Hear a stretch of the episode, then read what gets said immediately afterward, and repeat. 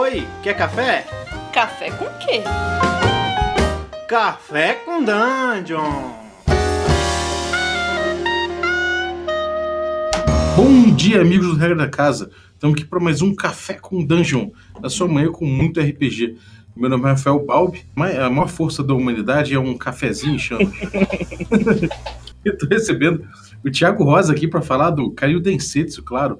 Tô brincando aqui com o slogan dele. Repete seu slogan é, aí, Thiago. A arma mais poderosa na Terra é a alma humana em chamas. Eu tô, eu tô tomando um, uma vitamina de pura energia, espírito concentrado. Isso aí é pra deixar todo mundo com o espírito elevado nesse jogo que é puro good, good feeling, né, cara? Esse jogo, ele é muito. Ele é muita energia boa, né, cara? É, eu, eu curto muito isso nele. A gente tem até a ideia de que o mundo. É uma das premissas dele é que é um mundo melhor, né? Então, às vezes o jogador começa com um papo meio pessimista e tal, você já pode dizer, pô, mas ó, aqui é um mundo melhor, né? Então provavelmente isso aí não tá rolando. É, a gente já falou sobre o Cario Densetsu aqui num programa, há bastante tempo atrás, quando foi começar o. Bem antes até do, do financiamento, né? E agora ele já financiou, ele agora tá, você tá, você tá no, no é late pledge ou é, é pré-venda? É pré-venda agora, né?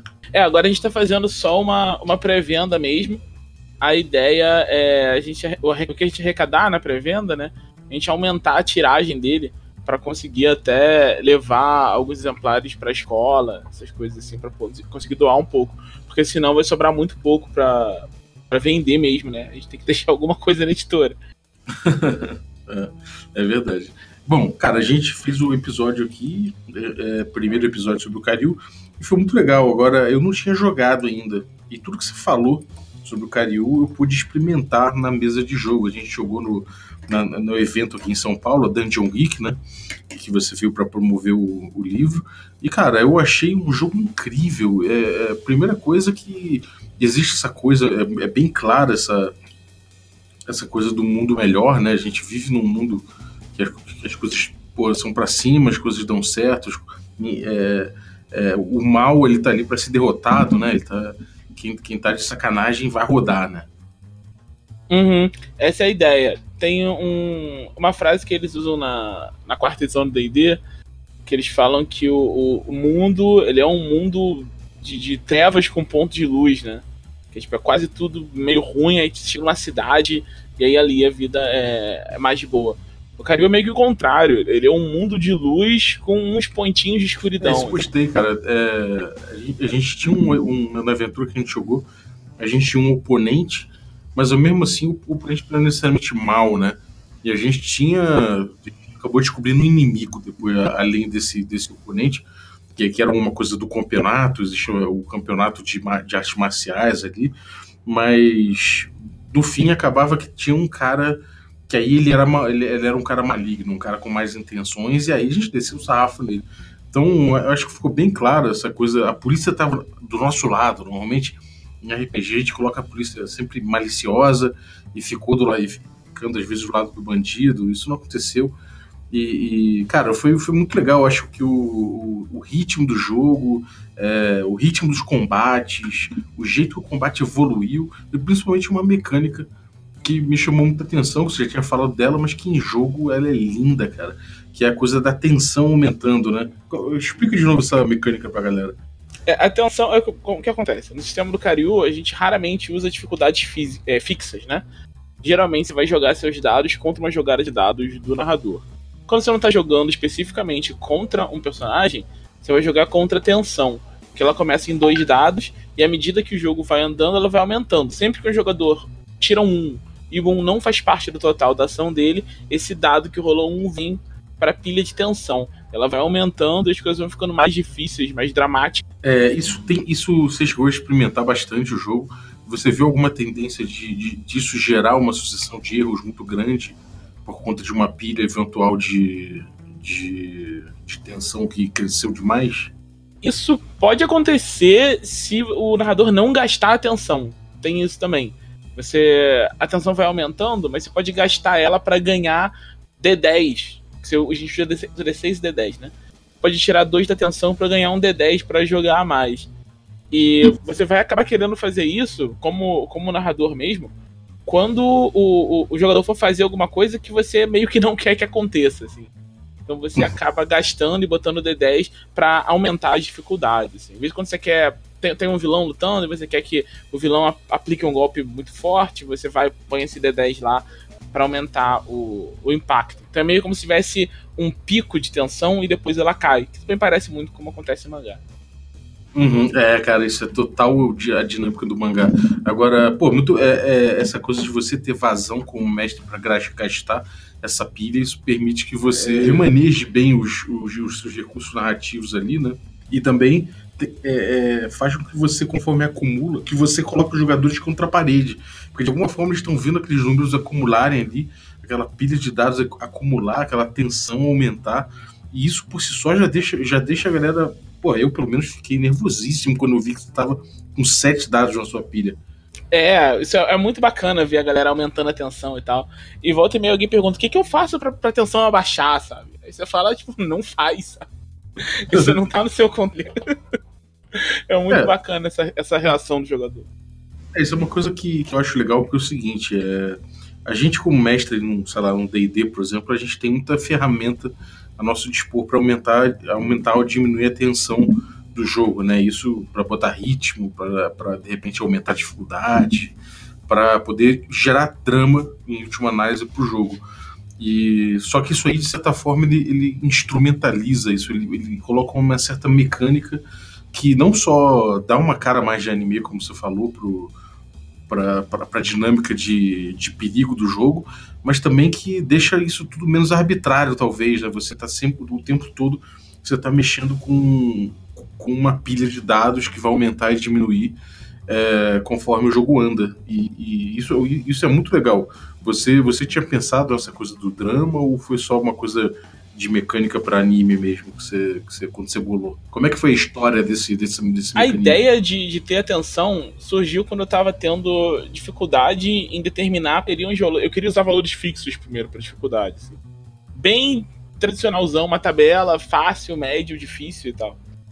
Só que o modelo que eu tava usando para conseguir aproveitar os dados diferentes, jogar uma pilha de dados e tal, gera valores muito próximos quando você vai chegando nos dados mais altos.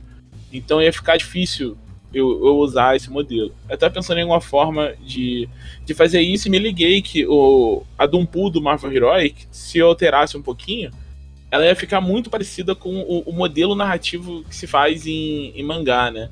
Que você começa apresentando os personagens, todo mundo tem sucesso nas coisas que faz no começo para apresentar, e à medida que a história vai andando, vai ficando mais complicada, mais tensa, até chegar no final, e tem esses picos de tensão, né?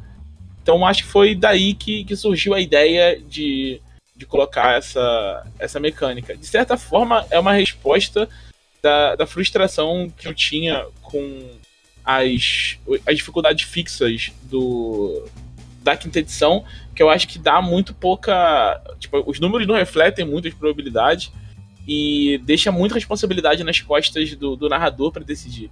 Então, nesse caso, você não tem muito problema com, com como narrador, né?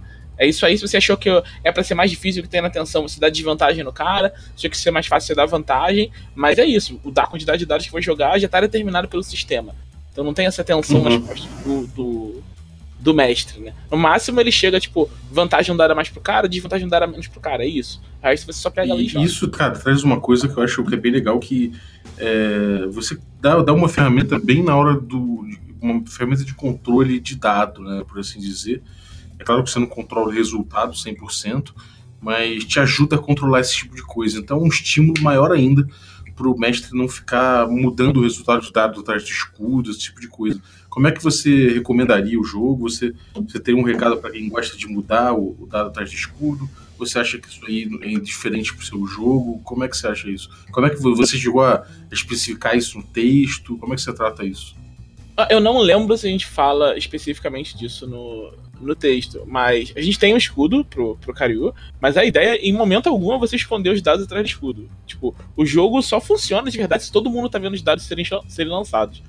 Então, assim, o cara quer muito esconder os dados, sei lá, beleza, mas ele vai ter que dizer os resultados de qualquer jeito e acho que complica. Acho que não, não custa nada jogar os dados abertos, até porque ele, a responsabilidade já saiu dele, né? Então, se, se, pesar, se ele achar que tá pesando a mão, é mais culpa do sistema. Ele pode mandar os jogadores virem reclamar comigo. Ninguém pode falar com ele, que não foi ele que, não foi ele que botou aqueles números lá. É, isso é muito bom, cara. Eu, eu acho que, de forma geral, o sistema, quando ele começa a tirar essa responsa das costas do, do mestre, ele acaba, de certa forma, também é, trazendo mais o jogador para narrativa de alguma forma, né? Então, é legal que nessa, até nessa mecânica do, do, da tensão, é o dado do jogador que alimenta isso, né? E, e acaba que retorna como dificuldade.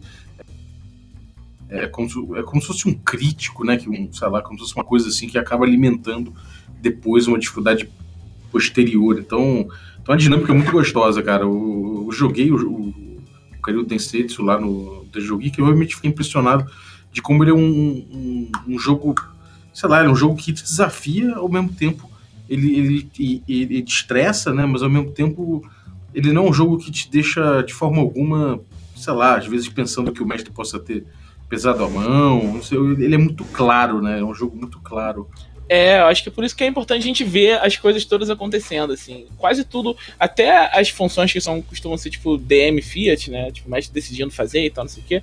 A gente tenta colocar no, no Karyu como uma coisa meio que explicada, determinar que você pode fazer qualquer coisa, o mestre pode fazer qualquer coisa, como todo jogo tradicional. Mas quando ele faz, ele tem que dar karma pro jogador. É um pouco parecido com mutantes malfeitores, assim. Você uhum. tem que dar um pouco de karma pro jogador, porque, tipo, você tá tirando a agência dele, né? Então tem que ter uma recompensa por aquilo. Uhum. E, cara, você chama isso. Isso então é uma mecânica de karma.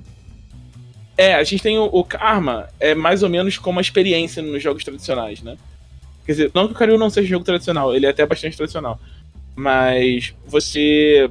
O jogador vai ganhando karma à medida que ele. É, tem, ele tem uma lista de caminhos na, na ficha, né? Que são. É meio que o arco de personagem que ele quer cumprir. É quando ele vai fazendo coisas dentro daquele arco, ele vai ganhando karma. Ele pode ganhar karma quando ele tá fora de uma cena e dar sugestões pro que tá acontecendo na cena. Como se estivesse lendo o mangá e, tipo, mandando, mandando carta pro editor. Aí, aí você pode ganhar karma dessas formas e você pode usar ela durante o jogo, pode usar karma durante o jogo para é, interferir na narrativa, editar uma cena, alguma coisa assim. E também pode, se você guarda o karma, no final do, da sessão você pode transformar o seu karma em avanços, melhorando as coisas na sua ficha, aumentando atributo, aprendendo novas técnicas. Ele é um jogo bem estruturado, né? É, ele é bem. Ele é um jogo bem, bem fechado, eu acho. É, por isso que eu acho que a experiência foi tão foi tão claro assim, né? Sobre o, o, o, tipo de jogo que eu joguei, né? Você, você falou que isso, é, isso emula um tipo específico de, de mangá, né? Isso aí é, é... Qual o cuidado que você teve, se é que você tomou algum cuidado mecânico, não sei, em relação a isso, para emular o tipo específico de mangá e não o. Acho que o principal é, decisão que a gente tomou para aproximar do Senen em vez de outros tipos de mangá é porque assim, tem dois tipos. Esse gênero de mangá de ação com artes marciais ele costuma aparecer em duas faixas demográficas, o seinen e o shonen. E tem umas abordagens diferentes. O shonen, como é mais para criança, é aquelas são esses, esses animes de tipo 200, 300 capítulos que passam na televisão, né? Então, as lutas são muito longas e muito arrastadas, né? Então, esse seria um jogo que funcionaria bem com ponto de vida. O seinen não é bem assim. Como eles saem, os mangás seinen geralmente são mensais, eles costumam ter combates decididos em um capítulo, dois do, do mangá. Eles são mais ágeis. Então, a gente não tem ponto de vida. A gente tem uma barra de vigor que vai contando à medida que ele vai ficando cansado. Quando você toma um golpe forte, você fica ferido. Se você tomar outro, você tá derrotado e acabou.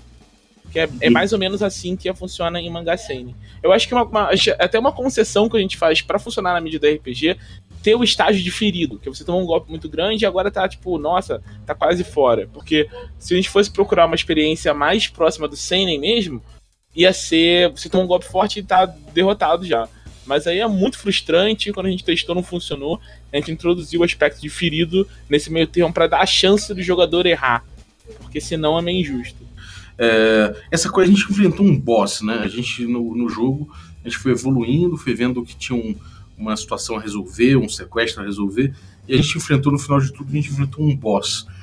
Existe alguma mecânica diferente para boss? Como é que você coloca esse peso? Como é que você é, lida com, com grau de poder dos NPCs para tornar o desafio?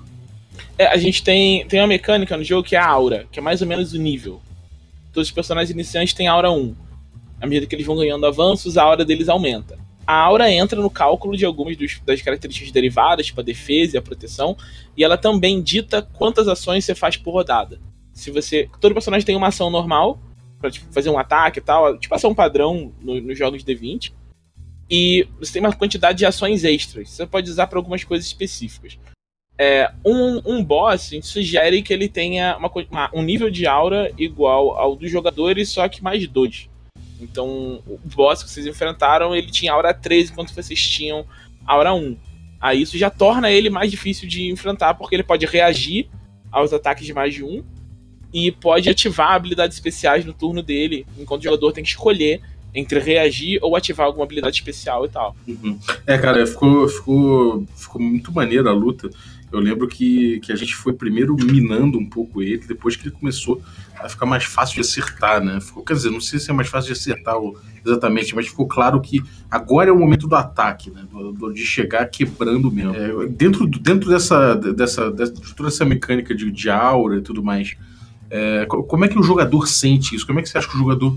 É, como, é, como é que você fez para o jogador sentir que é bom, agora é hora de eu de eu, de eu, usar, de usar meu poder máximo, agora é melhor guardar? Como é, como é que essa. Por que ficou tão claro para mim é, quando era hora de usar meus poderes, quando era hora de eu segurar a onda mais? Eu acho que o que mais ajuda nesse sentido é a mecânica de sincronização, né? Quando você rola um D6 não usa ele no seu total, você ganha um D10, pode ir guardando eles, né? Meio que fosse uma barra de combo de, de vida que você está enchendo. Você tem técnicas, tem habilidades especiais quando você é, as técnicas têm um custo, né? Um custo em NAG, em espiritual, e cada vez que você usa um D10, cada D10 que você põe na técnica, você diminui em um esse custo. Se você zera o custo com os D10, ela tem um efeito especial, né? Como se você estivesse usando um especial, 5 Hadouken do Ryu em vez do Hadouken normal. Então, a hora que você junta esses D10 e, em quantidade suficiente para usar uma técnica, quando você sabe que tá, beleza, agora eu vai o racha. Então, que você provavelmente já tá ferido e tal. E geralmente, assim, tem, tem algumas formas. O jogo tem muita customização, né? Então dá pra sempre fazer um personagem montado em cima disso que sincroniza muito rápido. Mas o padrão é que você vai sincronizar quando você já tá quase nas últimas. E você usa isso para preparar uma virada. Isso já pauta um, um, drama específico na construção disso, né, cara? Isso é muito, muito bom. É, essa é a ideia. Você tem sempre a escolha, né? Uma, eu acho que o que, o que às vezes deixa as pessoas nervosa com sincronização é, é, é, não gastar. O cara só quer acumular e fica com medo, porque ele sempre acha que vai precisar, né? É, como ela só quer ela só dura uma cena, a gente tá diminuindo um pouco nisso. Pelo menos no final da cena, o cara sabe, se ele não gastar a sincronização dele, ela vai embora. Né? Ele vai perder. Então ele vai ter que pegar e usar para alguma coisa. E, e esse processo todo de playtest que você teve, o que que qual foi a mudança que você acha que foi mais significativa e talvez a, a, a que você menos esperava? Ah, eu tive que tirar muita coisa. Depois que a. O, jogo era, acho mais robusto antes de eu começar a trabalhar com a Nina, mas ele era muito difícil de, de entender. Aí a gente foi conversando, gente foi decidindo o que, que era essencial, o que não era essencial pro jogo, e fomos tirando, tirando tudo que, que podia tirar até ele ficar. até ele funcionar bem, né? A que me, me dói um pouco ter tirado era uma, uma coisa que tematicamente é muito muito próxima do, do material que a gente quer abordar, que era existir dentro do poder espiritual uma, uma força positiva e uma negativa, né? Tinha o Nag Yin e o Nag Yang. Só que como a gente já tem uma divisão dele entre coisas elementais, a gente tem a divisão do tipo de ataque num triângulo, a gente acabou percebendo que era uma, uma, um grau de complexidade a mais que não, não ajudava em muito, né? Ele não tinha, não estava ancorado no resto do sistema tão bem quanto o resto a gente acabou tirando. Aí isso não, não tem mais no jogo, essa questão do Yin e do Yang. É, isso é legal porque reforça o trabalho do designer mesmo, né, cara? Que o designer comum, tô nem falando de designer de jogos, normalmente ele tem essa coisa de ter que ir enxugando, enxugando, enxugando os elementos até eles, eles é, brilharem com, com a própria função que eles têm, né? Então você, pô, você fez um trabalho aí que foi, foi excelente. Aí você e a Nina, né? A Nina chegou e deu uma enxugada no rapaz, né? É, não, a, a, o trabalho da Nina foi essencial nesse sentido. Ela tinha entrado só para escrever umas partes fluff, mas aí ela trouxe essa, essa visão dela mais de. Não sei, mais de designer mesmo, que eu tava tendo no, na época, e conseguiu, tipo, deixar, não sei, planificado a coisa, do jeito que é muito mais fácil abordar e absorver o jogo hoje do que ele era antes. Uhum. É, cara, foi eu, eu, só de olhar a ficha, você já identifica, né, mais ou menos o, o jogo, como é que ele vai funcionar. É, como é que foi esse trabalho da ficha? Foi complicado? Foi fácil? É, pô, a ficha tá muito boa, eu fazer esse elogio aí, porque praticamente olhando ela você já, já saca, cara, como é que é o jogo. É, a ficha foi curioso, porque eu não tive quase nenhum input nela. Eu tinha umas ideias. Ah, não, mentira, eu tive um input, que é a coisa da barra ter o, o, o clipe de papel pra você contar. Poder utilizar o clipe de papel para contar uma barra de vigor. Foi praticamente só isso, era isso que eu queria fazer. O resto foi o Odmir. Ele, ele olhou, tipo, ah, tem que fazer ficha, eu já sei como é que tem que ser. Aí ele foi mostrando aquele jeito. É, e, cara, tá chegando aí final do, da, da pré-venda, né? Então, cara, tá último dia pra galera comprar o Karyu Densetsu. Quem gosta de fighting game, quem gosta de Street Fighter, quem gosta de Seinen, então pode comprar com toda tranquilidade, que tem o seu de aprovação. É um jogaço, cara. Ele fica muito claro aí e do, o tipo de jogo que ele é e o tipo de coisa que ele, que ele quer emular. É, como é que a galera participa? Conta pra galera aí como é que faz a gente tem. A gente tá no Catarse, né? catarse.me barra RPG2. A gente tem vários níveis de apoio. O que vale mais a pena, eu provavelmente tô sendo meio um contraproducente aqui, porque o nível de apoio que vale mais a pena é o que menos. é o mais barato. Ele é 11 reais, é o Dragão Digital. Você leva o livro básico do Cariú em formato digital e seis suplementos. Sai menos de dois reais cada livro, assim. É, tipo, Nossa, é, é uma mãe. total, assim. Então, quem tiver sem grana, recomendo, vai no Dragão Digital. Que, pô, é muita vantagem. Assim. E a gente também é. tem um nível com, com o livro físico, só o livro físico, um com o livro físico e o escudo, e um com o livro físico, escudo e os marcadores de Nagen para usar na mesa, predeterminando quanto energia espiritual você está usando por rodada. Então, galera, é, é, é só colar o descritivo é, e pô, ser feliz, porque realmente com esse preço aí, essas condições, tá valendo muito, muito a pena mesmo, fora o fato de ser um jogão. É um jogaço. Parabéns aí, Thiago, e, e, parabéns a Nina também, que o material tá incrível, cara. Eu acho que a gente precisava mesmo disso, né? E você falou algumas vezes que é, você só fez o jogo porque você sentia falta disso aí no, no, no RPG brasileiro, né? Né, eu vivo falando assim, que é um jogo que eu queria não ter tido que escrever, que eu queria que alguém tivesse escrito antes de mim, mas ninguém escreveu, então agora a gente tem que fazer. Maravilha. E o futuro do Karyu Densetsu qual é? Então, a gente tá com umas ideias muito boas, surgiram umas ideias bacanas durante o, o durante a pré-venda. A, a, Nina tá trabalhando já no, no, suplemento que ela já tinha feito e um outro menor que a gente vai lançar, tipo, não vai sair pelo lançamento, vai sair só, só digital mais tarde. E eu tô trabalhando em uma em uma aventura indie que. Vou dizer o título logo, não falei em nenhum lugar. É tipo, primeiro lugar que tá sabendo aqui é. Olha só, mais um furo nosso café com dungeon, galera. Fica de olho aí. Fala. É, o nome da, da aventura é A Filha do Fogo.